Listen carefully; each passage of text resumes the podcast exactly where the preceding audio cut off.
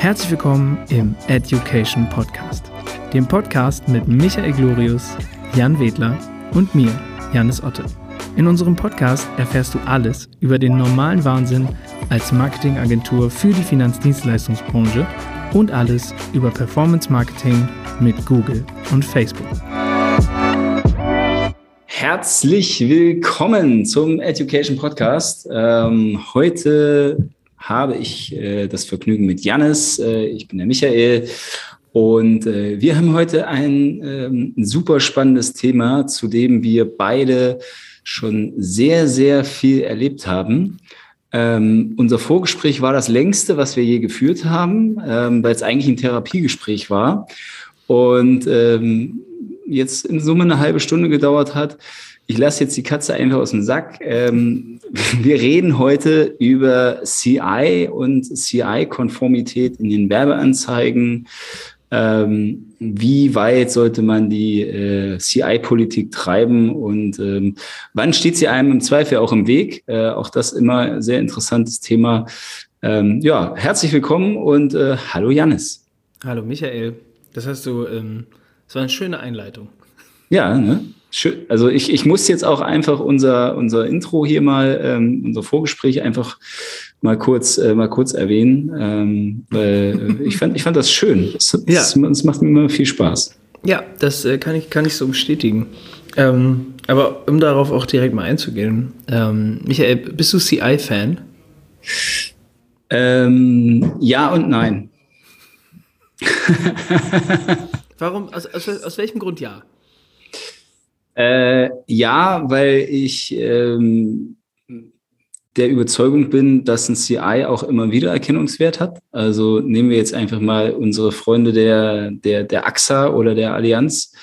Ähm, gerade so das Allianzblau zum Beispiel ist ja irgendwie ähm, überall bekannt und ähm, man, man kann es eigentlich, ähm, kann es eigentlich nicht verfehlen, wenn man es sieht oder, oder nicht, nicht zuordnen, wenn man es sieht. Mhm. Ähm, Liebe Grüße an die AXA und an die Allianz übrigens an dieser Stelle. Ja, an der Stelle, wenn ihr uns hört, ruft uns an. Ähm. Wir haben noch Platz. noch. Aber ist nicht mehr viel. Ähm, ja, also da muss ich sagen, ähm, Thema Wiedererkennungswert bin ich großer Fan, ähm, dass das Logo immer gleich aussieht, dass, dass die Schriftart immer gleich aussieht, dass die Farbe immer die gleiche ist. Ähm, Thema Anordnung des Ganzen, da bin ich ziemlich flexibel aufgestellt. Und da gibt es ja auch so ein paar, äh, ich nenne sie gerne die CI-Nazis. Ähm, CI-Polizei. Oder die CI-Polizei, ja ähm, gibt es ja auch so ein, so, so ein paar ähm, Menschen im Marketing, die da tatsächlich noch, ähm, das Logo muss immer oben links sein, unter dem Logo muss immer was Schwarzes sein, da darf nichts Blaues drunter und da darf auch kein Rot mit aufs Bild. Ja. Hier zieht sich gerade alles zusammen. Ja, genau. Also äh, ich sehe es. Äh, aber so viel meine Haltung. Also ja, CI sehr wichtig, aber ähm, gerade wenn man das Thema Werbung einsteigt ähm, oder mal mit Farben spielen will oder so, ähm, kann man da den, äh, den Guide doch schon mal ein bisschen biegen. Mhm. Ähm, ja, ich, äh, ich sehe das ganz ähnlich. Ähm, und ähm, ich bin tatsächlich, ich bin, also ich bin wahrscheinlich sogar mehr Fan als Gegner eines CI. Ich finde das total ja. super.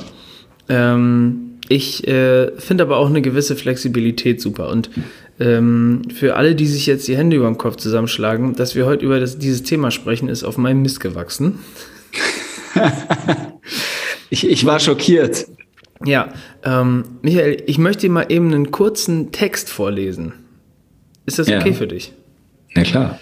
Okay, also, hinter dem modernen englischen Begriff Corporate Design oder Corporate Identity verbirgt sich eine schlichte Erkenntnis. Jede Marke hat eine Corporate Identity, hat Werte, für die sie einsteht und Leitgedanken, die ihr helfen, gute Leistungen für die Kunden zu erbringen. Die, diese Identität bestimmt, wie die Marke auftritt. Schon der allererste Kontakt mit diesem Auftritt, zum Beispiel in Form einer Visitenkarte oder einer Website, soll gewährleisten, dass die Marke klar erkannt und unverwechselbar wirkt. Hierfür sorgt Corporate Design. Jetzt kommt der wichtige Part. Dabei ist Corporate Design nicht als Diktat zu verstehen, sondern als gemeinsame Absichtserklärung, den Auftritt dauerhaft und konsequent einheitlich zu präsentieren. Und dann geht's weiter. Pipapo, das war die Einleitung eines CI-Dokuments, welches wir von einem unserer Kunden bekommen haben.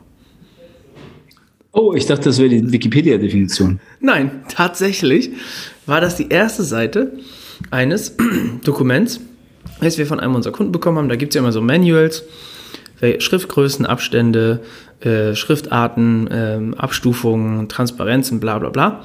Äh, und diese Definition fand ich sehr treffend, weil dieser Kunde arbeitet auch so mit diesem Thema.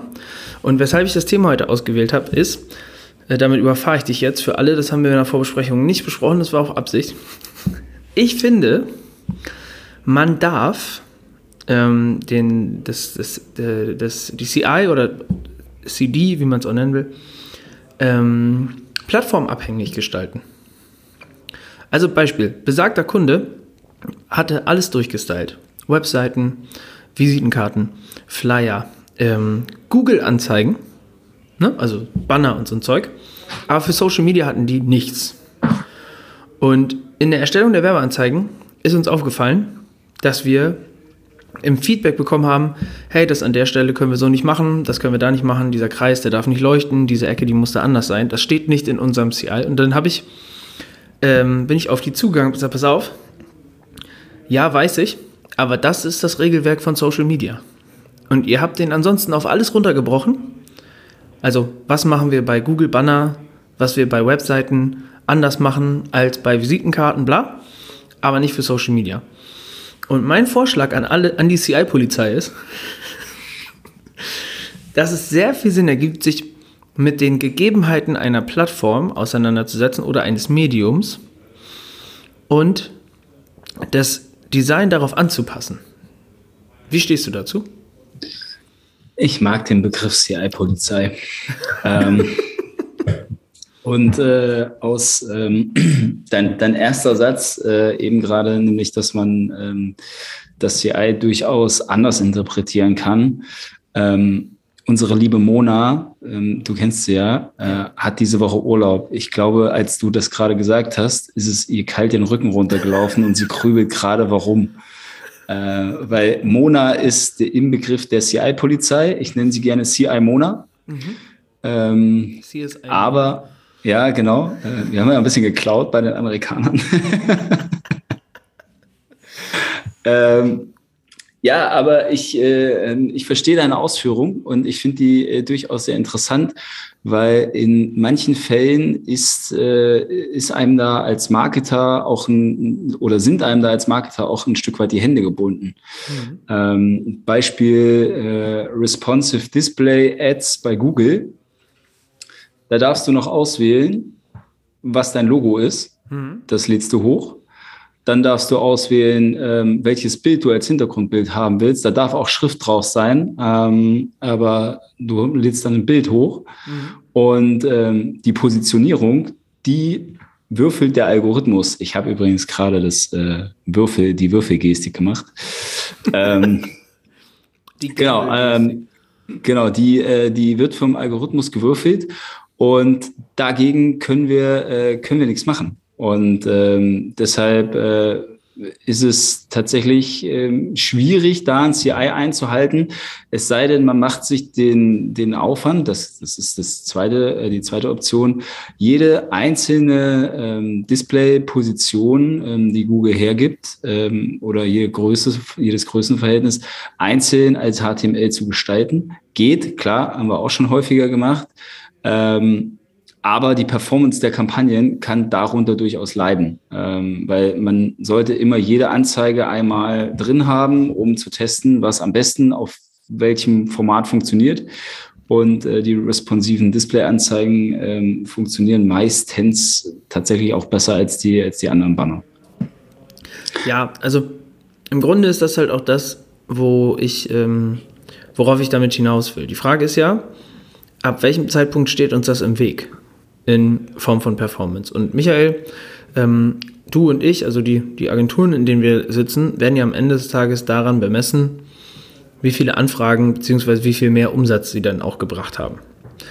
Und ähm, tatsächlich ergibt es ja keinen Sinn, sich an einen gewissen CI zu halten, wenn die, die äh, ähm, Folge dessen ist, dass meine Kampagnen schlechter laufen. Und deshalb habe ich das gerade angesprochen, weil in der Welt von Social Media geht es ja viel mehr um Aufmerksamkeit als zum Beispiel in der Welt von Google. Da geht es auch um Aufmerksamkeit, aber ich muss ja manchmal in Anführungszeichen krassere Wege gehen.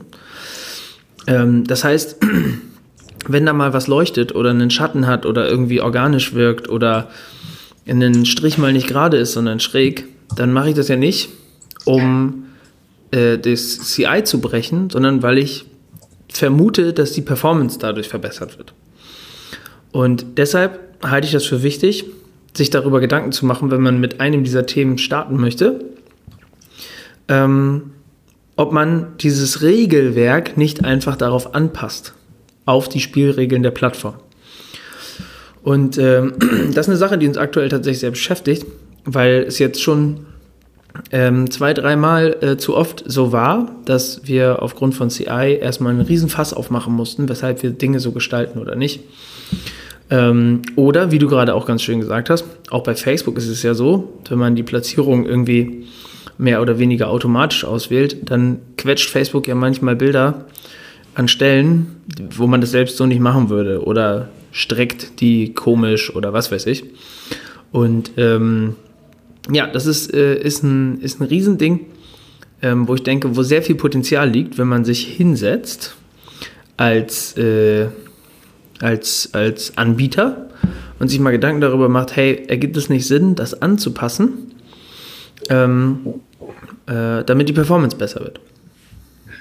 Ja, oder ja, also total. Und ähm, zweite Idee wäre sogar so weit zu gehen, ähm, wie du es am Anfang schon gesagt hast, nämlich wirklich für jede Plattform ein eigenes CI zu entwickeln, weil ich brauche natürlich ein, ähm, ein Visitenkarten-CI, ich habe ein Website-CI, ähm, ich habe äh, vielleicht, also eben der Kunde äh, hatte schon ein Google-CI, also wie sollen die Displays aussehen? Mhm. Ähm, dann wäre die nächste logische Konsequenz, ein, äh, ein Social CI zu machen. Also man muss es ja jetzt nicht zwingend auf jede Plattform runterbrechen, aber ähm, nehmen wir da mal unsere asiatischen Kollegen von TikTok.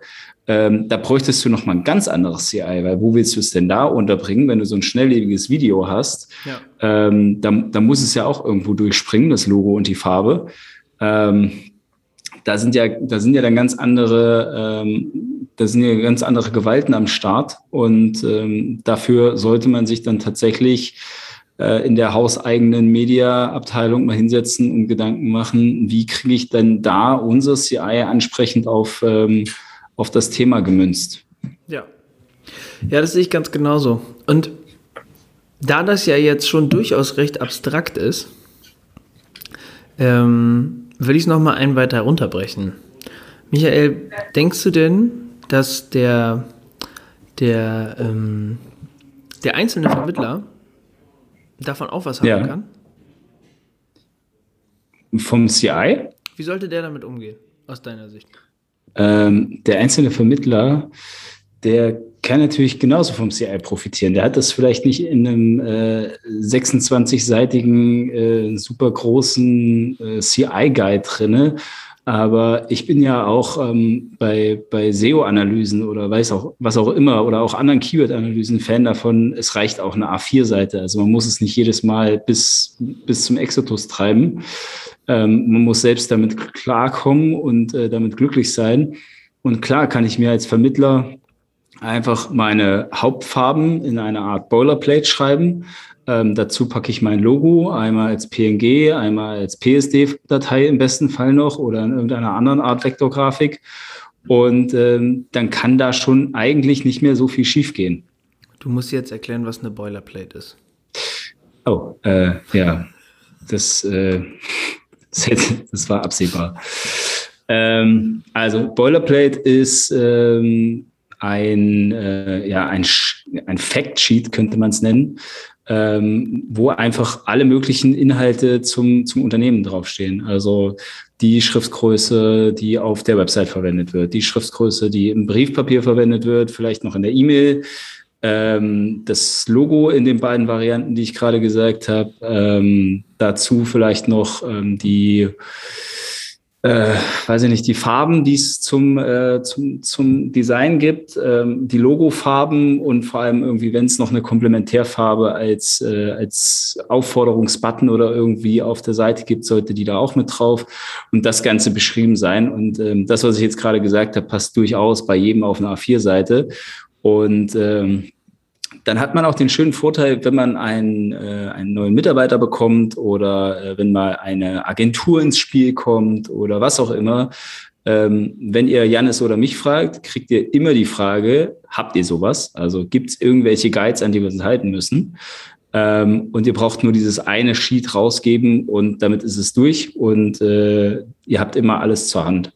Deshalb kann da in meinen Augen ähm, vom, vom Einzelkämpfer bis zum, äh, bis zum Milliardenkonzern jeder von profitieren. Und das ist schön, dass du das ansprichst, weil damit können wir jetzt diesen Kreis rund machen und schließen. Ein CI ist ja eigentlich dafür da, um allen Beteiligten das Leben zu erleichtern. Und ich finde, das lohnt sich auch für einen einzelnen Vermittler, auch ohne Team und ohne alles, für sich selbst einfach. Einfach auf eine DIN A4-Seite. Auf welche Farben will ich mich fokussieren, welche Schriftart benutze ich, wie groß soll die ungefähr sein, etc. Es muss ja nicht riesen umfangreich sein. Es kann wirklich ganz, ganz einfach sein. Ähm, und dann habe ich das abrufbar. Weil das ist für uns halt immer dankbar. Sorry, ja? Ich äh, wollte noch kurz einhaken. Janis hat nämlich gerade welche Farben gesagt. Ähm, ein, ein kurzer Tooltip und äh, dann noch ein kurzer Hinweis. Äh, kurzer Hinweis, bei Farben schreibt nicht rot äh, oder grün, weil das, das hilft uns nicht so viel. Ähm, ihr habt das in der Regel schon irgendwo auf der Website oder irgendwo im Internet, habt ihr eure Farben schon einmal verewigt. Ähm, dann gibt es ein Tool, ein Browser-Plugin, das nennt sich Color Picker.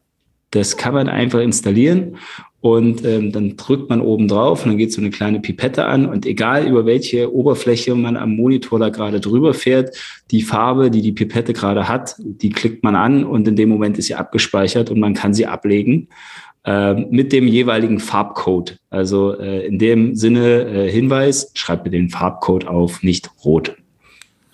Danke. Zurück zu Janis ins Studio. Also, es soll das Le Leben erleichtern. Und, ähm, und es ist ja, Dinge im Internet sind immer leichter, wenn sie schön sind. Also, auch außerhalb des Internets, aber es geht ja um Online-Marketing. Sie sind immer leichter, wenn sie schön sind, wenn sie schön anzusehen sind und auch leicht zu überblicken. Das heißt auch leicht lesbar und sowas.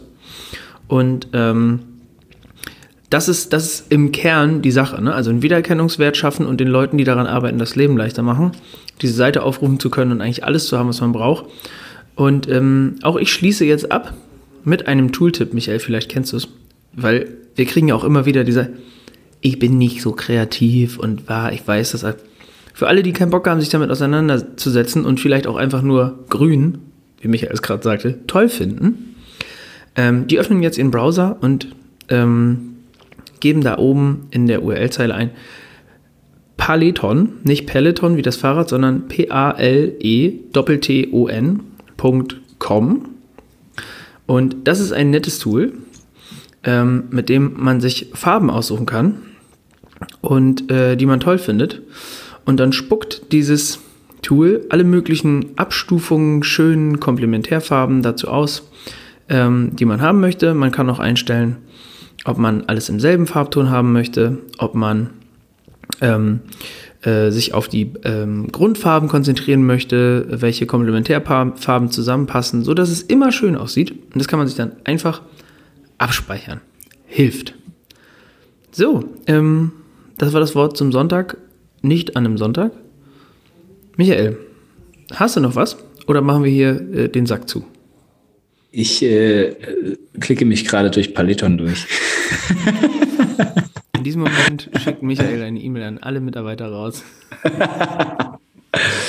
Ja, äh, vielleicht noch als kleinen Hinweis von mir ähm, für, für alle, die jetzt zuhören und sagen, okay, ich will das, ich will das machen. Ähm, ich hätte, ich hätte gerne meine, äh, meine Farben einmal gesammelt irgendwo.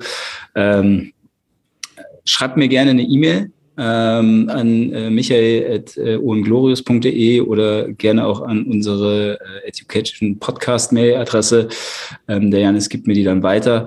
Ähm, wir haben eine Vorlage, das ist jetzt auch nichts Riesiges, sondern es ist einfach ähm, unsere Standard-Boilerplate-Vorlage für jeden Kunden, wo wir das eintragen. Äh, Wenn es der Kunde selber nicht weiß, weil dann ziehen wir uns das mit besagten Color Picker einfach von seiner Seite und ähm, die Vorlage würde ich euch gerne zur Verfügung stellen. Das sind einfach ein paar Zeilen, da könnt ihr einfach euer Logo reinlegen, da könnt ihr eure Farben eingeben und so weiter.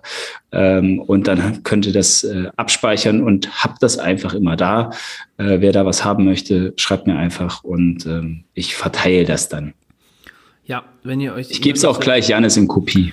Wenn ihr euch die E-Mail-Adresse von Michael nicht merken konntet, findet ihr die Education-E-Mail-Adresse in der Beschreibung dieser Folge. Aber sie ist, ähm, wenn mich nicht alles täuscht, ähm, ihr findet die in der Beschreibung. Sicher ob info at oder audio at education. Aber Audio, Audio ist es. Audio, es ist Audio. Audio at education-podcast.de. Ähm, guckt nochmal nach, lieber. Ja, besser nochmal in die Beschreibung gucken. Alles klar, Michael. Ja, es war mir ein Fest. Und, äh, ja, mir auch. Bis zum nächsten Mal. Ciao.